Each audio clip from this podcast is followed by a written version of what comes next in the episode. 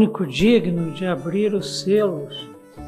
Eu hoje são agora 2h55, nós vamos controlar o nosso tempo para que a gente no máximo vá aí uma hora e dez até 13 e 5.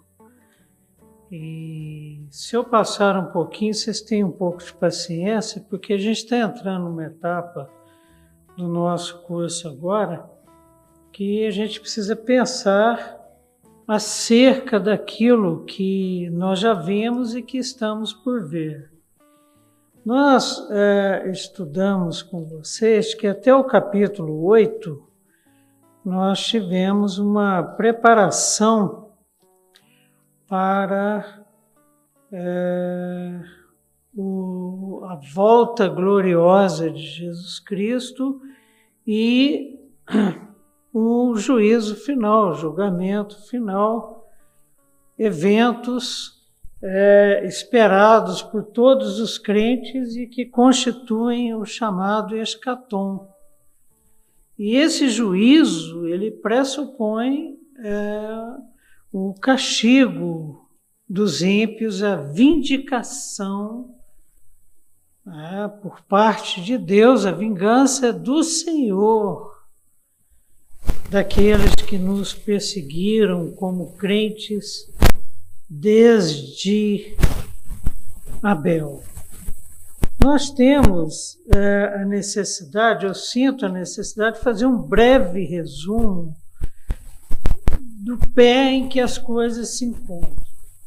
Bom, nós, a partir do capítulo 6, nós estudamos a abertura dos selos, porque vejam bem, o Cordeiro Jesus Cristo, o Cordeiro que parecia estar morto, mas que vive, parecia ter estado morto, mas vive, recebe das mãos do Pai, porque foi o único digno de fazê-lo, o livro. Ninguém podia nem olhar nem tocar. E esse livro tem sete selos. E os selos representam o seguinte: olha, o que está contido no livro, o conteúdo do livro, só pode ser revelado quando o pai definir e reconhecer aquele que vai abri-lo, que no caso é o filho. Então, primeiro, nós temos a retirada dos sete selos, e a cada selo, eventos vão acontecendo ainda, eventos preparatórios para o escatom, que são os eventos finais ligados às trombetas e também às taças. Uh, os quatro primeiros selos abertos têm a ver com os quatro cavaleiros: o cavaleiro branco, o cavaleiro vermelho, o cavaleiro preto, o cavaleiro é, é, é, amarelo, baio, que é o da peste, e da morte, essa peste que nós estamos vivendo, que está ceifando a vida de milhões de pessoas no mundo, tem a ver com esse cavaleiro amarelo.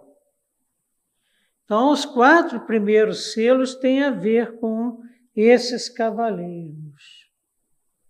O quinto selo tem a ver com as almas dos mártires debaixo do altar de ouro que está diante do trono no tabernáculo celestial, e eles clamam: Até quando, Senhor?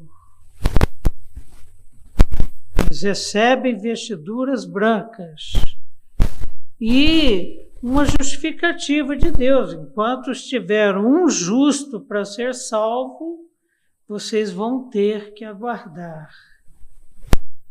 O sexto selo, quando é aberto, já é meio que uma transição para as trombetas. E há um grande terremoto, o sol se tornou negro e a lua vermelha como sangue. E terremotos, sangue, fumaça, negritude, treva, representam juízo.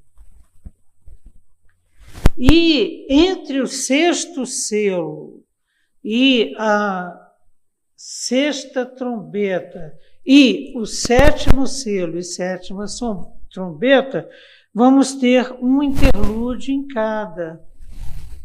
No interlúdio entre o sexto e o sétimo selo, temos o que? Os 144 mil são selados. O povo de Deus, nós, eu, tenho um selo do Espírito Santo de Deus. O penhor, a garantia de que nada pode me separar do amor de Deus que está em Cristo Jesus, nosso Senhor. Mas nesse interlúdio também João vê uma enorme multidão, pessoas vestidas de branco, que representam a igreja. Eu estou lá, você está lá, estaremos juntos lá louvando e glorificando a Deus, uma multidão de salvos, que segundo João não se pode contar. O sétimo selo, nós estudamos com vocês, estudamos juntos. Quando ele é retirado, o livro praticamente já está aberto. Não existe mais nada que impeça a revelação do conteúdo do livro. Mas na abertura do sétimo selo, nós temos um evento assim surpreendente. Por meia hora há silêncio no céu. E pelo que nós estudamos, que é o que nós acreditamos, é que este silêncio refere-se às orações dos santos. As nossas orações são guardadas em um cálice de ouro no santuário celestial. Vem o anjo do Senhor, mistura essas orações a incenso e fogo, e uma fumaça sobe ao trono de Deus. E vem a resposta de Deus, só que há um silêncio.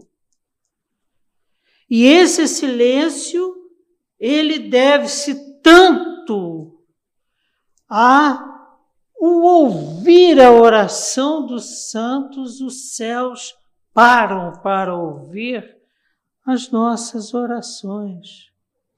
E tem a ver também com a expectativa do que vai acontecer. Que nós já temos sete anjos com sete trombetas nas mãos e eles vão começar a tocar as trombetas do escatom. E o anjo pega as respostas a essas orações, mistura com incenso e brasa e joga na terra. Houve trovões, vozes, relâmpagos e terremoto. Então, o que que acontece? Os sete anjos que tinham as sete trombetas preparam-se para tocá-las. Nós estudamos exaustivamente isso nas aulas passadas, mas a gente nunca pode se esquecer do seguinte: olha, gente, o escatom não começa sem que as nossas orações sejam consideradas. Deus é supremo, é o Rei dos Reis, Senhor dos Senhores, que criou e sustenta a sua criação. Mas ele não deixa de considerar aquilo que colocamos em oração diante do seu altar. E quando isso acontece, os anjos que tinham as sete trombetas preparam-se para tocar. Hoje, nós vamos estudar a sexta trombeta.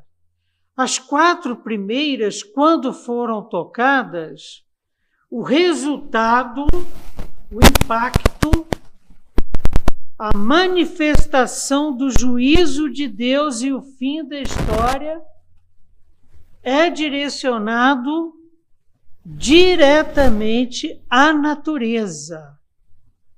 Então, são afetadas a vegetação, as águas do planeta, o sol, a lua, as estrelas, então a criação, a natureza, aquilo que chamamos de meio ambiente que dá sustento às nossas vidas. As três últimas trombetas, nós já vimos a quinta e vamos ver hoje a sexta, a penúltima. Estas três trombetas são juízos diretamente sobre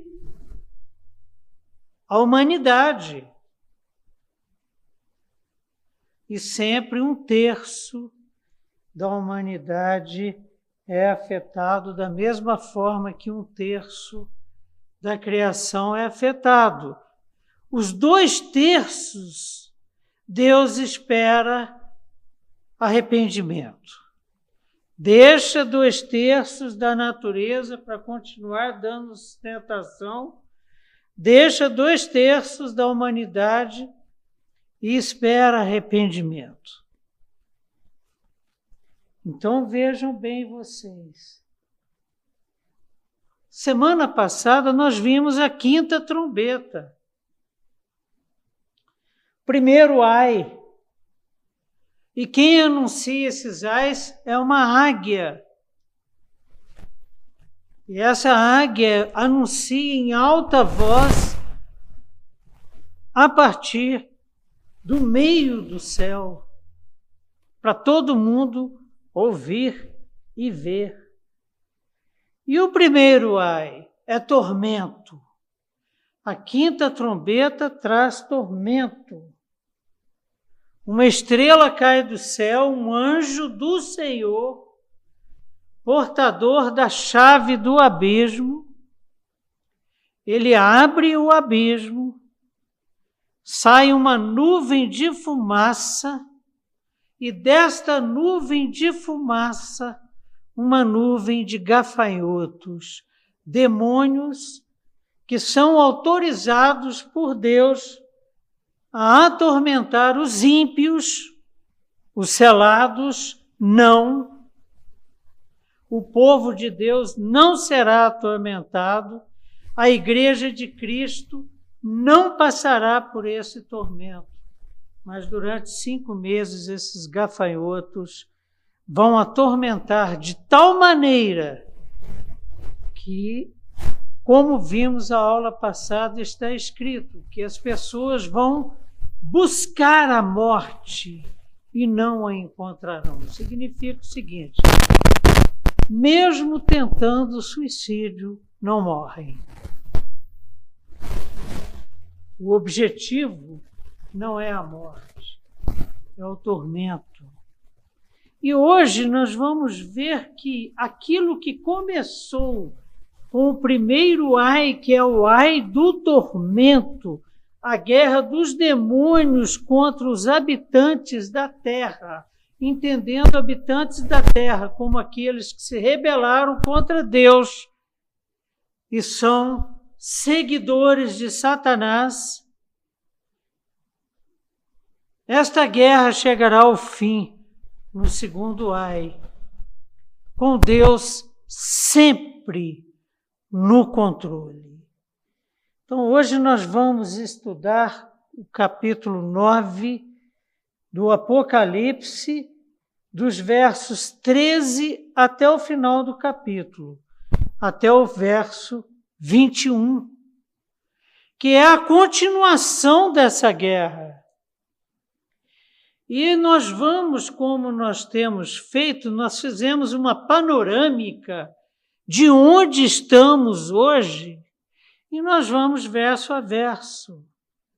Então, no verso 13, diz assim a palavra do Senhor: O sexto anjo trocou, tocou a trombeta, o que equivale ao, sexto, ao segundo ai e ouvi uma voz procedente dos quatro ângulos do altar de ouro que se encontra na presença de Deus. Então, quando toca a sexta trombeta, João ouve. Ouve o quê? Uma voz. Uma voz que vem do altar de ouro abaixo do qual estão as almas dos mártires que clamam a Deus, e uma voz que não pode ser de Deus, porque Deus não está no altar, Deus está no trono.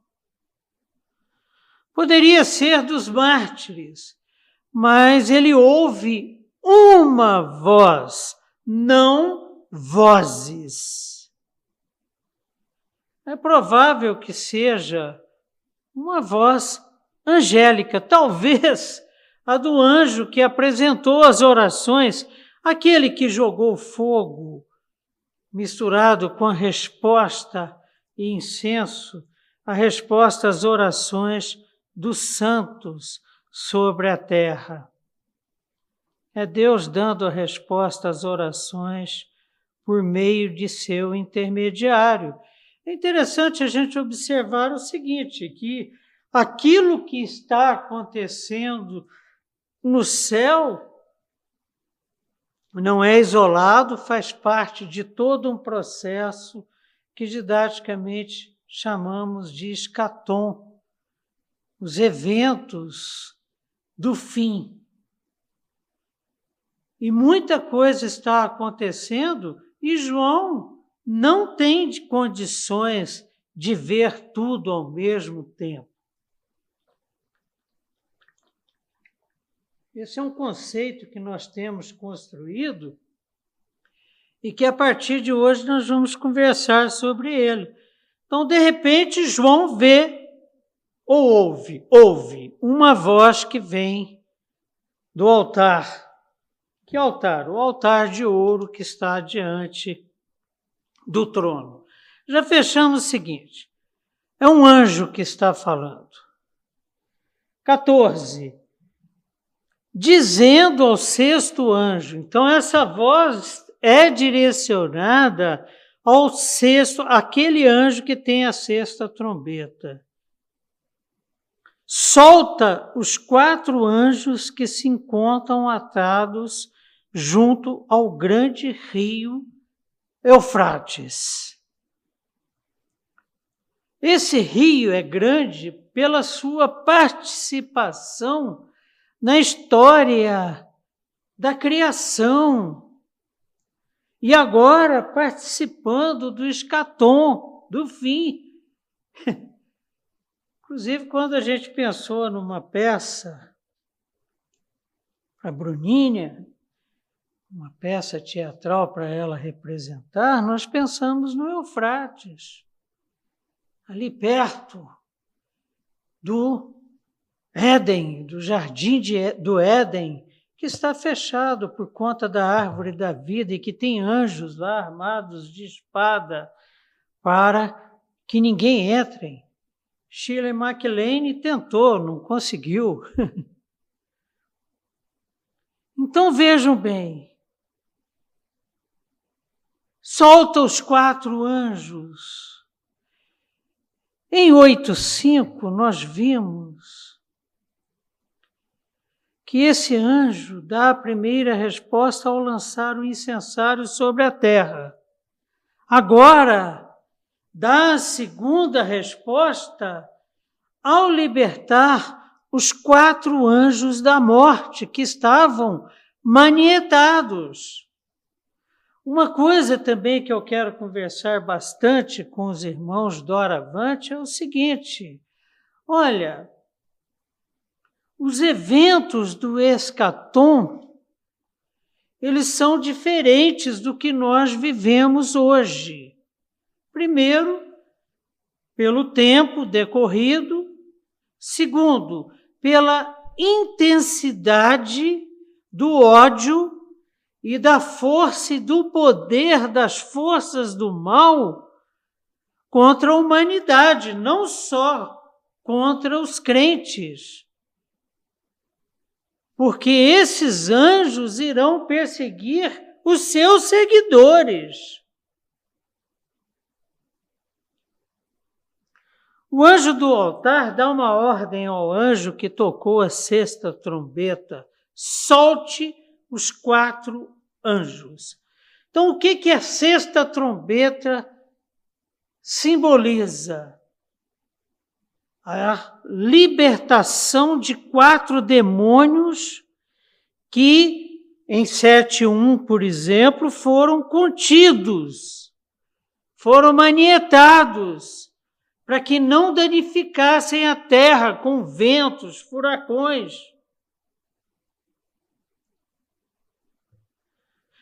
Satanás é preso. Então, o que acontece? Em Marcos 3, 27, a gente lê na palavra do Senhor: Ninguém pode entrar na casa do valente para roubar-lhe os bens, sem primeiro amarrá-lo, e só então lhe saqueará a casa. Do que, que Jesus Cristo está falando nessa parábola? De nós. Não há como acontecer a salvação se o valente não for manietado, e ele foi. Nós vimos que na guerra de Satanás com Miguel no céu, ele foi vencido. Ele tem poder hoje? Tem, mas é um poder parcial. Por exemplo, esses quatro demônios estão presos e agora, com o toque da sexta trombeta, eles são libertados. Em Apocalipse 22, capítulo 20, verso 2, a gente lê: Ele segurou o dragão o anjo, a antiga serpente, o anjo que tinha uma corrente, que é o diabo, Satanás, e o prendeu por mil anos. Que mil anos são esses? A história da igreja.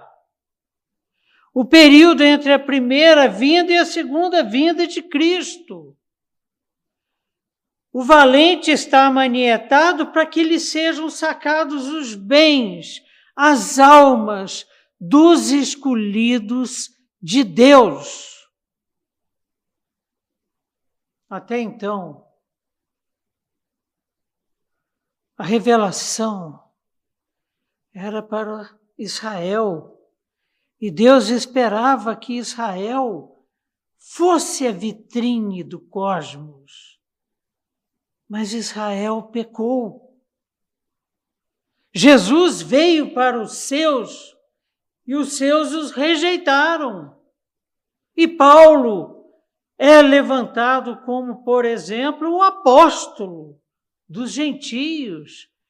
Graças a Deus por Jesus Cristo, que nunca desistiu, manietou valente. E o Evangelho, que é o poder de Deus, para a salvação daquele que crê chegou até nós. Então, os quatro anjos estão presos junto ao, grande rio Eufrates. E o rio Eufrates era o limite oriental do Império Romano. Do outro lado estavam os terríveis partos, que haviam derrotado os romanos em 53 e 62 depois de Cristo, e que sempre estamos citando aqui. Por quê? Porque João usa muito dos partos na descrição do que, que ele está vendo, na tradução do, do eterno para o que nós estamos vivendo aqui na nossa realidade espaço-temporal. Verso 15. Foram então soltos os quatro anjos que se achavam preparados. Olha que coisa impressionante, meus irmãos e minhas irmãs. Foram então soltos quatro anjos que se achavam preparados para a hora, o dia, o mês e o ano, para que matassem a terça parte dos homens. Sabe o que está sendo dito aqui? O que está sendo dito aqui é o seguinte: que esses anjos estavam ávidos, famintos, sedentos de almas, de vidas, de seres humanos. Mas Deus estabeleceu na sua multiforme sabedoria, na sua onisciência, onipotência, onipresença, a hora, o dia, o mês e o ano que esses anjos seriam soltos. Me lembra os desenhos do Frajola, ele tentando caçar o piu-piu, e entre ele e a gaiolinha do pipiu, um quintal cheio de bulldogs, aqueles cães assim ferozes. E ele tem ideia de ir com a perna de pau Aí o Pipiu joga um serrote. Você só vê a perna de pau descendo. O desenho não mostra a cena. É o que esses demônios querem fazer com a humanidade. E nós vimos que o rosto humano nos gafanhotos escorpiões na aula passada é o ódio que Satanás tem e seus demônios aquela terça parte das estrelas dos céus que caiu com ele, por sermos imagem e semelhança de Deus e em Cristo Jesus, é aí que o bicho pegou mesmo. Sermos filhos por adoção do Altíssimo. No toque da terceira trombeta, a do absinto, muitos homens morreram. A quinta levou os habitantes a uma agonia extrema. Agora, queridos, um terço da humanidade perece. Com dados desatualizados, com dados de 2019, isso equivaleria a 2 bilhões e meio de mortos. Eu não sei o que isso significa para você, porque hoje, por exemplo, já está para quase 2 milhões de mortos na Covid, na pandemia. E parece que as pessoas não estão muito atinadas para isso, mas é muita gente. Ímpios, morrendo. E a palavra de Deus escreve o seguinte: que Deus não se alegra com a morte do ímpio.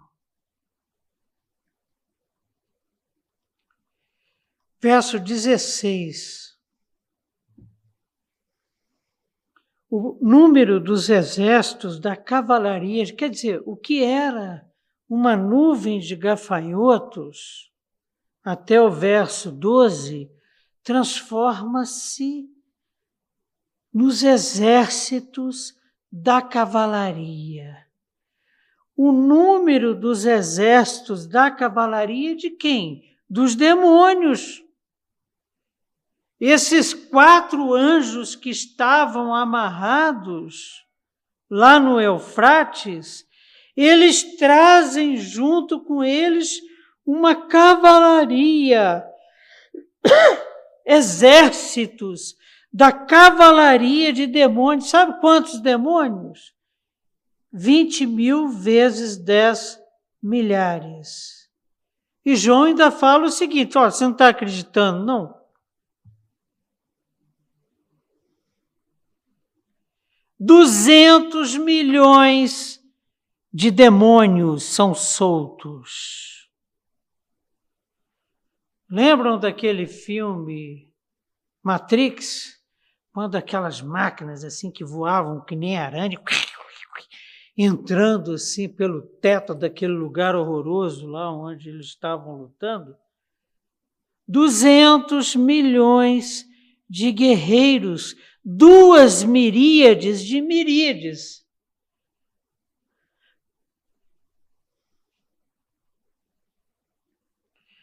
No primeiro século, para vocês terem uma ideia, quando João escreveu isso, por isso que ele diz: Eu ouvi esse número.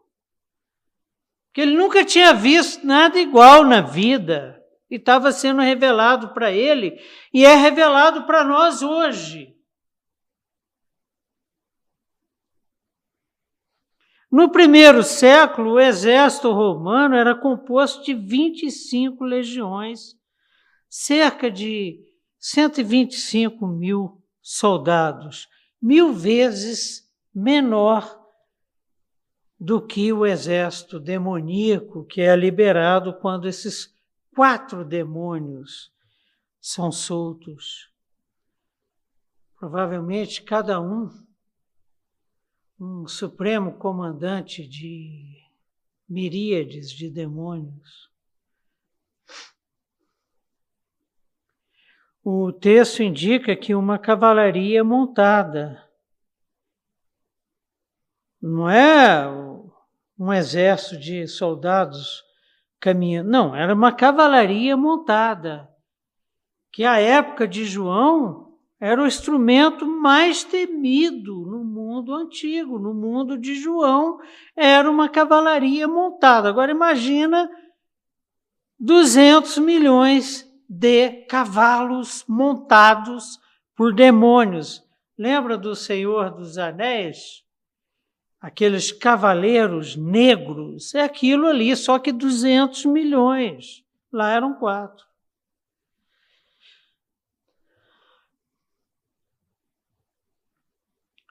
A cavalaria demoníaca enorme seria mais aterrorizante que os partos, os grandes inimigos de Roma e a grande ameaça à Ásia Menor, onde João vivia e onde foi criada a igreja da qual ele fazia parte, como a nossa IPJB, talvez menor.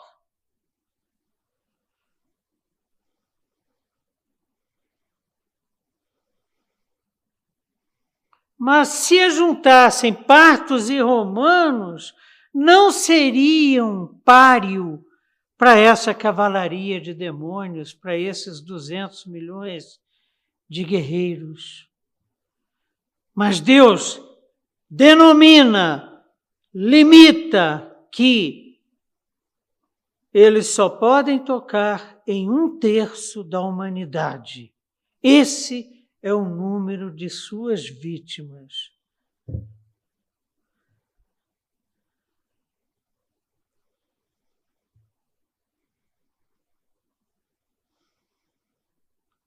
Dois bilhões e meio de mortos.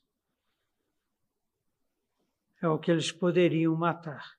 Não é pouca gente, mas se deixasse, não sobrava ninguém.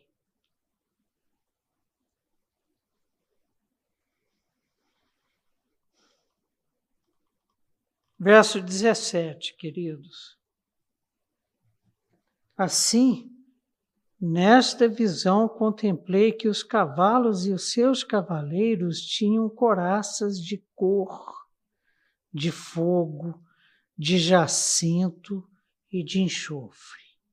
A cabeça dos cavalos era como cabeça de leão, e de sua boca saía fogo, fumaça e enxofre, representando juízo, representando morte, representando destruição e tormento. Olha, irmãos, o que nós vivemos hoje não é muito diferente. A diferença para o escatom é que, quando for tocada a sexta trombeta, o que agora é invisível se tornará visível. O profeta viu o exército celestial. Nós não estamos vendo, que nos guarda, que nos protege.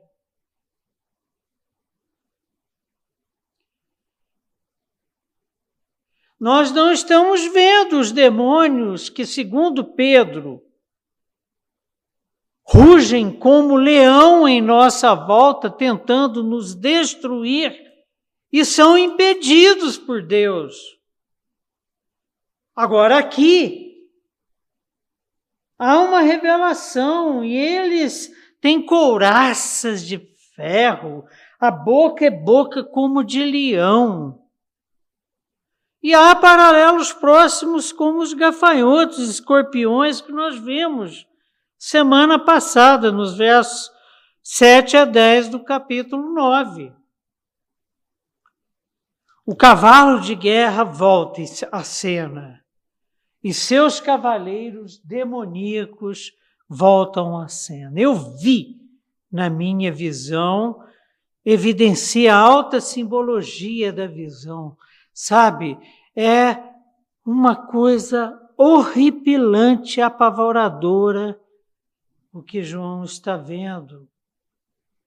É provável que cavalos e cavaleiros tivessem armadura, está dizendo aqui, coraça de ferro.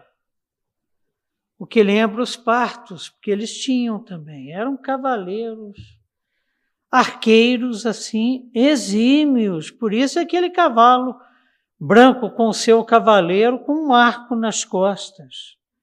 Eles eram cobertos de armaduras brilhantes de cor rubi, azul, fosco, um azul fosco como fumaça sulfúrica.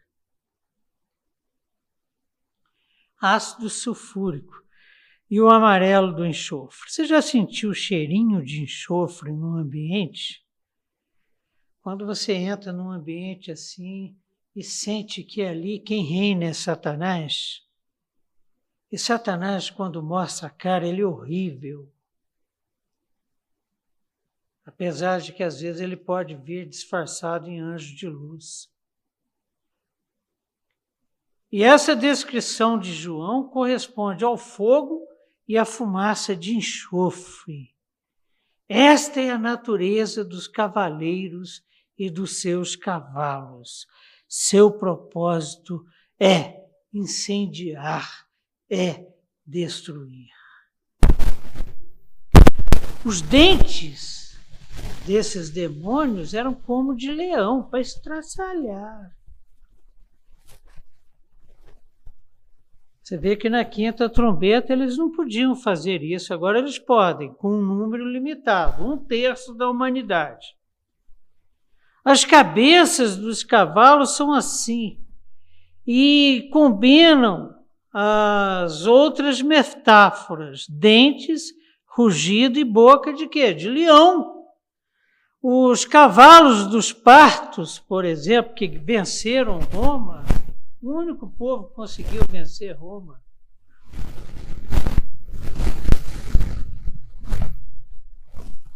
Ano século ano 60 antes de Cristo. Eles treinavam seus cavalos para morder. Nós vimos e afiavam os cascos dele para pisar e cortar. Nós vimos que lá os dentes do gafanhoto eram como de leão, aqui os dentes dos demônios também. Agora as cabeças dos cavalos são aterrorizantes. Sabe o que, que isso representa, queridos? Uma característica de Satanás e a gente não pode se assustar com ele, não. Isso aqui é uma cópia, um plágio. Assim, piorado, de extremo mau gosto, do leão da tribo de Judá.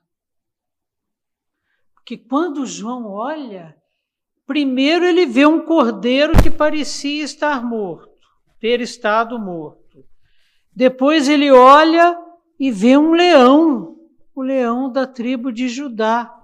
E depois vê um carneiro pronto para a guerra.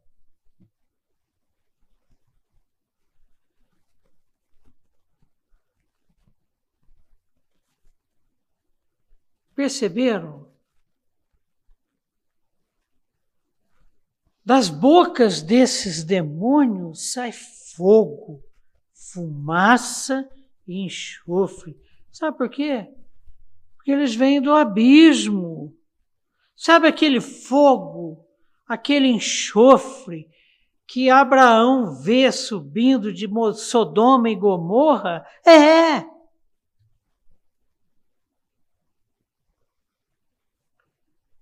Enxofre ardente sempre faz referência ao fogo eterno do juízo.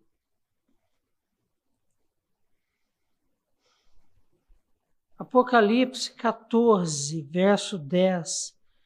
Também esse seguidor da besta, que é o que não falta no mundo, né? Você já viram o estado que está o mundo? beberá do vinho da cólera de Deus, preparado sem mistura, do cálice da sua ira, e será atormentado com fogo e enxofre, juízo de Deus, diante dos santos anjos e na presença do Cordeiro por toda a eternidade. Estudaremos no capítulo 14. verso 18. Por meio destes três flagelos, a saber, pelo fogo, pela fumaça e pelo enxofre que saíam da sua boca, foi morta a terça parte dos homens. 19. Pois a força dos cavalos estava na sua boca e na sua cauda. Então os demônios soltavam fogo, fumaça, enxofre. E os cavalos? Lá na cauda. Porquanto a sua cauda se parecia com serpentes, e tinha cabeça, e com ela causavam dano. Isso é uma devastação dos povos da terra dos próprios seguidores desses demônios. Eles estão matando, sabe quem? Quem os seguia, quem os adorava, quem dedicava a vida a eles. Eu sou muito. Quando eu vejo aquelas imagens, por exemplo, lá de Yellowstone, nos Estados Unidos, o primeiro parque criado na história. Né? Eu vejo aquelas erupções de enxofre, me um, sabe? Por quê? Porque o enxofre pode causar irritações na pele, no trato respiratório, falta de ar. A pessoa fica impedida de respirar. Ao ser inalado, pode provocar irritação das membranas das vias aéreas e inflamação, é o que o Covid, o vírus, está provocando. Traqueobronquite, tosse, expectoração, dificuldade para respirar. À medida que as pessoas vão ficando expostas ao enxofre liberado por esses demônios, elas vão perdendo a respiração por conta do enxofre. Deus me livre. E no verso 19, nós vimos que Deus deu poder que reside na boca e na cauda da cavalaria. Da boca sai fogo, fumaça e enxofre, e na cauda serpentes que ferem as pessoas. Horripilante. Repete a cena do dano trazido pelos gafanhotos e dá continuidade ao tema do desejo demoníaco de torturar e matar os homens. Essa é a vontade de Satanás. Se possível, levando a alma para o inferno. Aqui os seus estão sendo mortos, então. E muitos crentes também. Deus nos livra na provação, não da provação. Olha o que, que Jesus falou sobre essa passagem aqui, em Lucas capítulo 10, verso 19. Eis aí vos dei autoridade para pisar de serpentes e escorpiões, e sobre todo o poder do inimigo, e nada, absolutamente, vos causará dano. É lógico que, eventualmente, o crente morre as duas testemunhas que representam a igreja que nós estudaremos a partir do capítulo a partir do capítulo 13 morrem.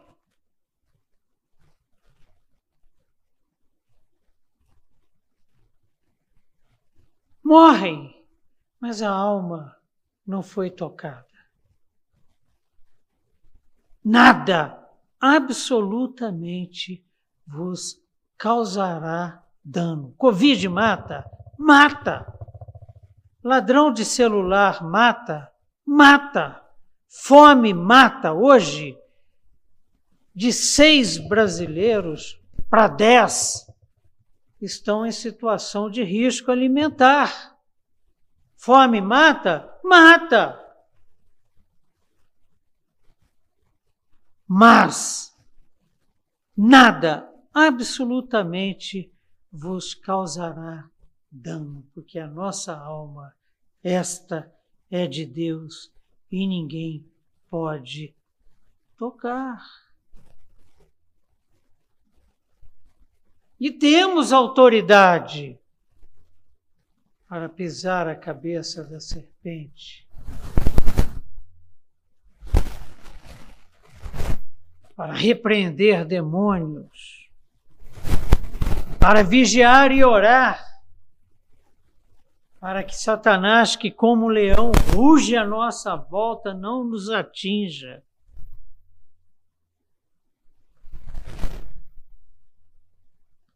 Verso 20 os outros homens, aqueles que não foram mortos por esses flagelos, dois terços da humanidade. E tem gente da igreja, viu? Lembram das cartas às sete igrejas?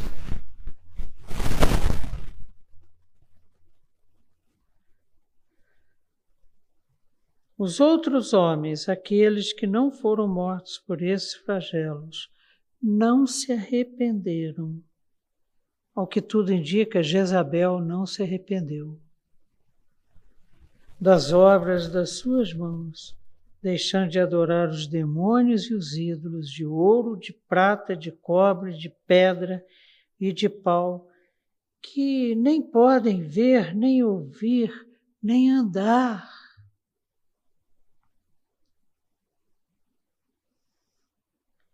mesmo vendo o que aconteceu, mesmo o diabo mostrando a sua cara, eles deixaram de adorá-lo.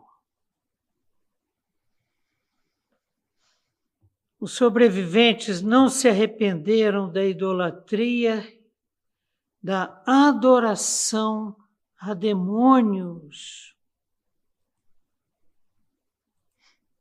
Deuteronômio 32, verso 16, diz assim a palavra do Senhor: Com deuses estranhos o provocaram a zelos. Provocaram quem a zelos? A Deus. O nosso Deus é Deus zeloso.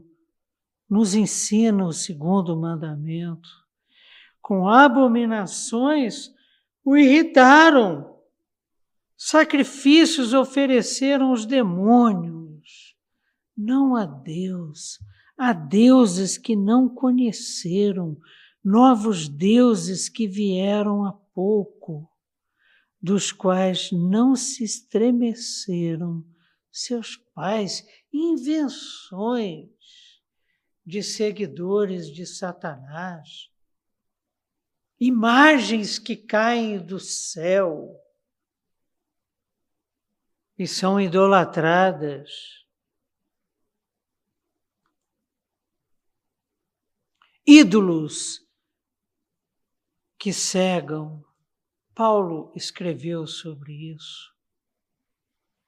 Segundo a Coríntios, capítulo 4, verso 4, o Deus deste século cegou o entendimento dos incrédulos para que lhes não resplandeça a luz do Evangelho da glória de Cristo, o qual é a imagem de Deus. E mesmo com o toque da sexta trombeta, com os demônios literalmente tocando o terror matando um terço da humanidade e mostrando a cara, mostrando o ódio que sente pelo ser humano. Mesmo assim, cegos, os que sobreviveram continuaram a adorá-los. Verso 21.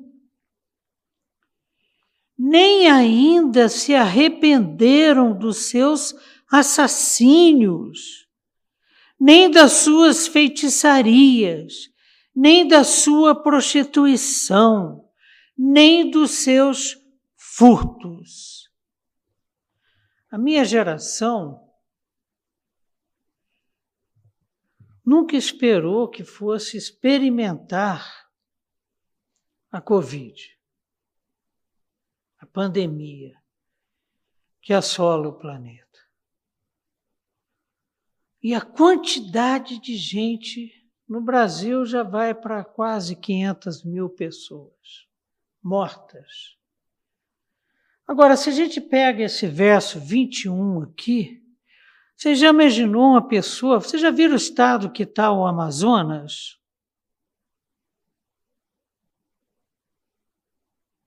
Assim, uma réplica meio que piorada do Rio de Janeiro.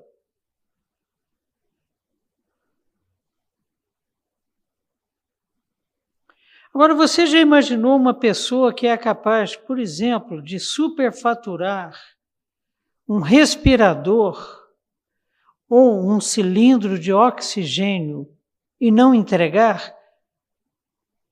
E gente morrer por causa disso? Está é, escrito aqui. Não abriram mão da sua prostituição nem dos seus furtos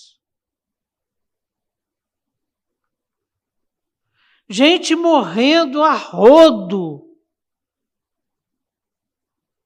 Ao mesmo tempo, gente preocupada com a economia. Economia é dinheiro, dinheiro é mamon.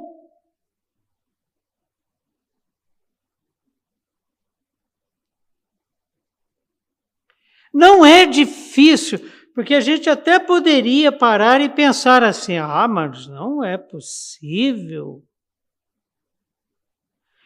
que a adoração aos ídolos, seguida de comportamentos ímpios, vai acontecer mesmo que com um terço da humanidade morta. Ué, nós estamos vivendo isso. Eu perdi duas pessoas queridas com a pandemia. Uma que foi assim uma pessoa muito legal na minha infância, ele tinha idade mais avançada que eu, mas uma pessoa trabalhadora, uma pessoa que nos ajudou muito quando nós viemos para Brasília. Eu tinha 10 para 11 anos de idade.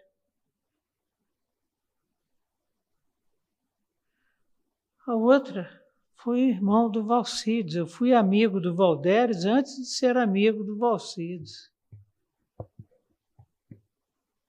Agora, igual, iguais a eles, milhares de pessoas, centenas de milhares.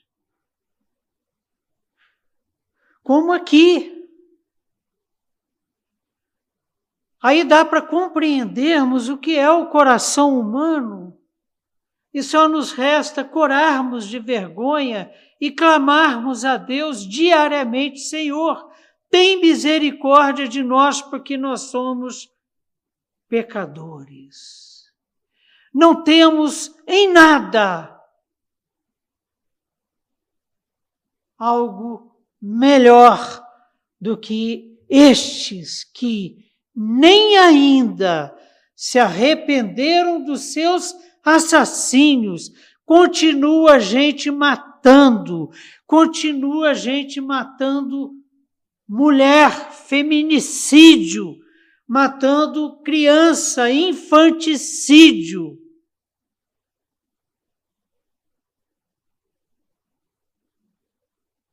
Parece às vezes até que as pessoas tem mais ódio do ser humano do que esses próprios demônios que foram liberados quando a sexta trombeta for tocada. Não se arrependeram dos seus assassinos, nem das suas feitiçarias. Eu vivo numa região pagã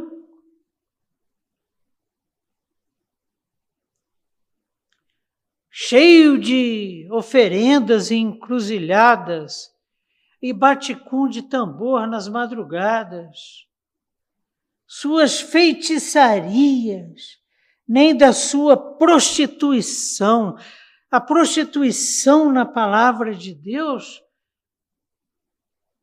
não é só a mulher se vender para se sustentar, não. É adorar a outros deuses não se arrependem dos seus furtos, vivem espoliando.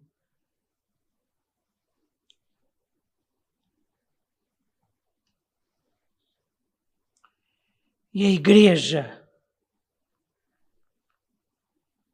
estará presente no juízo. Até quando, Senhor? Tenho, porém, contra ti, te atira. Infelizmente, meus queridos, a igreja está enxafurdando nessa realidade. Tenho, porém, contra ti, Apocalipse 2:20, te atira o tolerares que essa mulher, Jezabel, que a si mesma se declara profetiza, não somente ensine, mas ainda seduza os meus servos a praticarem a prostituição e a comerem coisas sacrificadas aos ídolos. Dei-lhe tempo para que se arrependesse. Ela, todavia, não quer arrepender-se da sua prostituição. Quando João ouve a voz e volta-se, na sua primeira visão, quando foi arrebatado num domingo e encontrado em oração, ele vê como que o cordeiro andando entre sete castiçais, com sete estrelas na mão. e uma espada que saía da sua boca. Uma visão, a gente poderia continuar descrevendo a visão que ele teve de Cristo, que é maravilhosa. É o Cristo glorificado, não é o Cristo que vai deixar o seu assento à direita de Deus Pai para montar num cavalo branco e puxar uma carreata em que tem cavalo vermelho, preto e amarelo, não.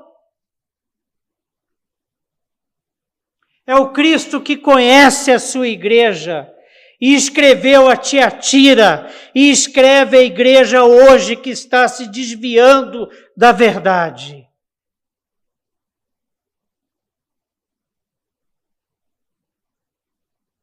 E lá em Tiatira ele encontrou Jezabel. E quantas Jezabéis temos hoje nas igrejas de Cristo espalhadas pelo mundo, que distorcem a verdade, se autodenominam profetizas e profetas e vivem mandando profetadas do púlpito.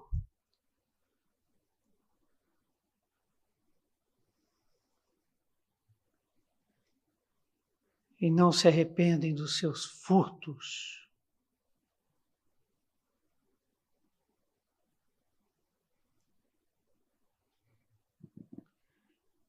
Que Deus tenha misericórdia de nós, para que nós, IPJB, não sejamos encontrados entre os de Tiatira.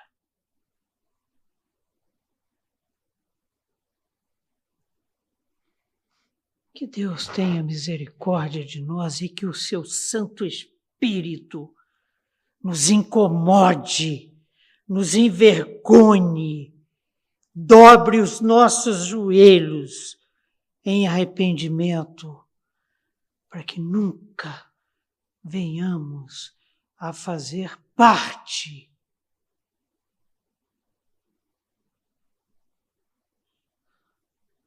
dessa trupe de Jezabel, dos seguidores desse exército terrível que, ao toque da sexta trombeta, destruirá um terço da humanidade.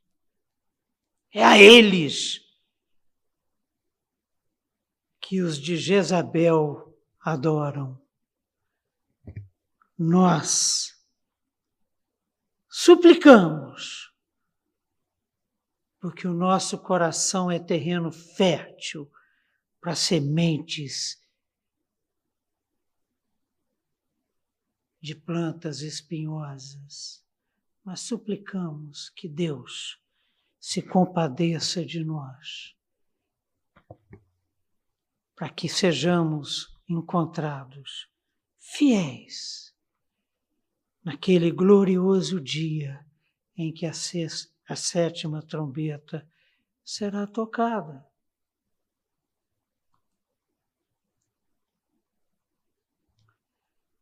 Fica claro nessa conversa que tivemos hoje, aí eu encerro com menos de uma hora. O desejo real dos anjos caídos é matar e torturar todos os que são criados à imagem e à semelhança do nosso bom Deus. Jesus Cristo não veio para anjos, nos ensina Hebreus. A humanidade depravada está tão seduzida e enganada que não é capaz de perceber a verdade e perdeu o controle sobre o pecado. Os indivíduos que não são salvos demonstram ser controlados pela própria depravação. Queridos e queridas, desculpem, Deus está dando uma oportunidade final de conversão. Mas os ímpios continuam a idolatrar os mesmos demônios que os torturam e matam. Devemos glórias a Deus, porque Ele nos escolheu, predestinou, chamou, salvou, justificou e selou. Estamos entre os 144 mil. Que Ele nos livre do cinismo, do descaso, da heresia e da apostasia que nos ronda como um leão querendo nos devorar. Maior é aquele que escolheu o nosso coração como habitação. Amém? Vamos orar? Senhor nosso Deus e Pai, Pai grandioso, Pai amoroso, Pai que tem a história nas Suas mãos. O Senhor definiu, Pai, antes da formação do mundo, a hora, o dia, o mês, o ano, do toque da sétima trombeta e da libertação dos quatro demônios que, na realidade, trazem consigo do abismo miríades e miríades de demônios ávidos por nos destruir. Uma cena horripilante, Senhor. E eu quero te agradecer, Pai, porque num mundo assim não vai mudar muita coisa, não, apesar de que as mudanças, quando começar o escatom, serão grandiosas. Mas muito obrigado, Senhor, porque o Senhor nos resgatou, o Senhor nos salvou, o Senhor nos libertou, o Senhor nos justificou e o Senhor colocou em nós o teu selo, o teu Espírito Santo, o nosso penhor, a nossa garantia que apesar de nós, Senhor não desistirá de nós. Nada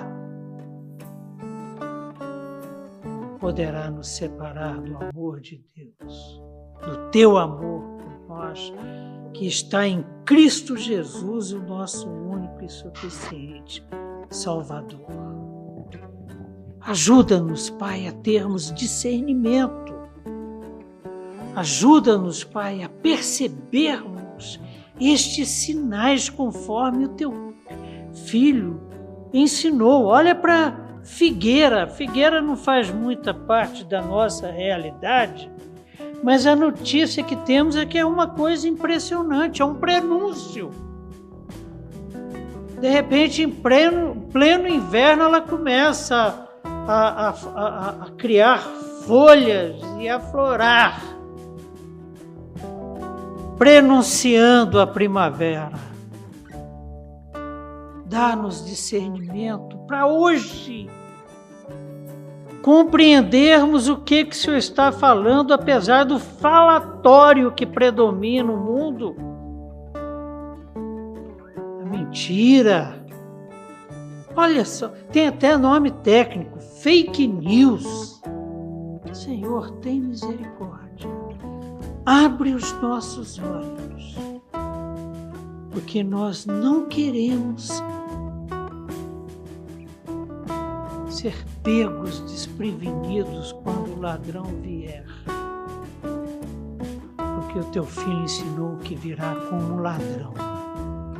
Na hora que ninguém vai estar esperando a não ser os seus. E nós, como igreja presbiteriana do Jardim Botânico, igreja tua espalhada pelo mundo, corpo de Cristo espalhado pelo mundo, Queremos estar preparados para a festa. Queremos estar preparados para o juízo.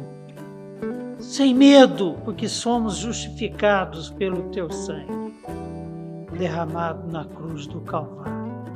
Ajuda-nos, Pai, a compreender o que, é que o Senhor está falando pela tua palavra e o que, é que o Senhor está falando pelo que está acontecendo hoje no mundo, hoje onde nós vivemos. Porque nós queremos ser fiéis a Ti, porque são muitas, grandiosas as promessas para aquele que vencer e nós não temos condições nenhuma de vencer. A nossa vitória está no teu filho que venceu na cruz do Calvário e que está à tua direita e intercede por nós e que foi digno de receber o livro e desatar-lhe os selos e que tem o desfecho da história nas suas mãos, como tem também toda a história, porque foi ele que criou pela sua palavra e foi ele que foi para a cruz do Calvário, fora da cidade, humilhado, excluído, morrer no nosso lugar. E a gente não abre mão disso e te agradece muito te louva muito, porque esses demônios não podem nada contra os teus filhos.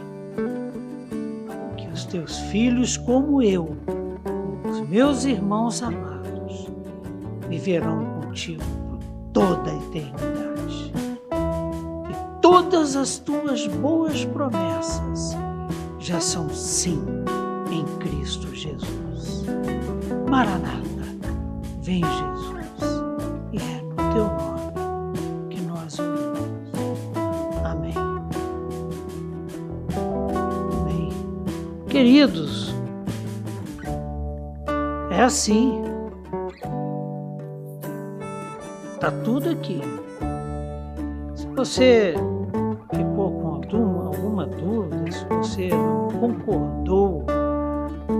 alguma colocação nossa, se você quer acrescentar uma experiência, uma leitura que você fez para enriquecer o nosso estudo, olha, você é bem-vindo.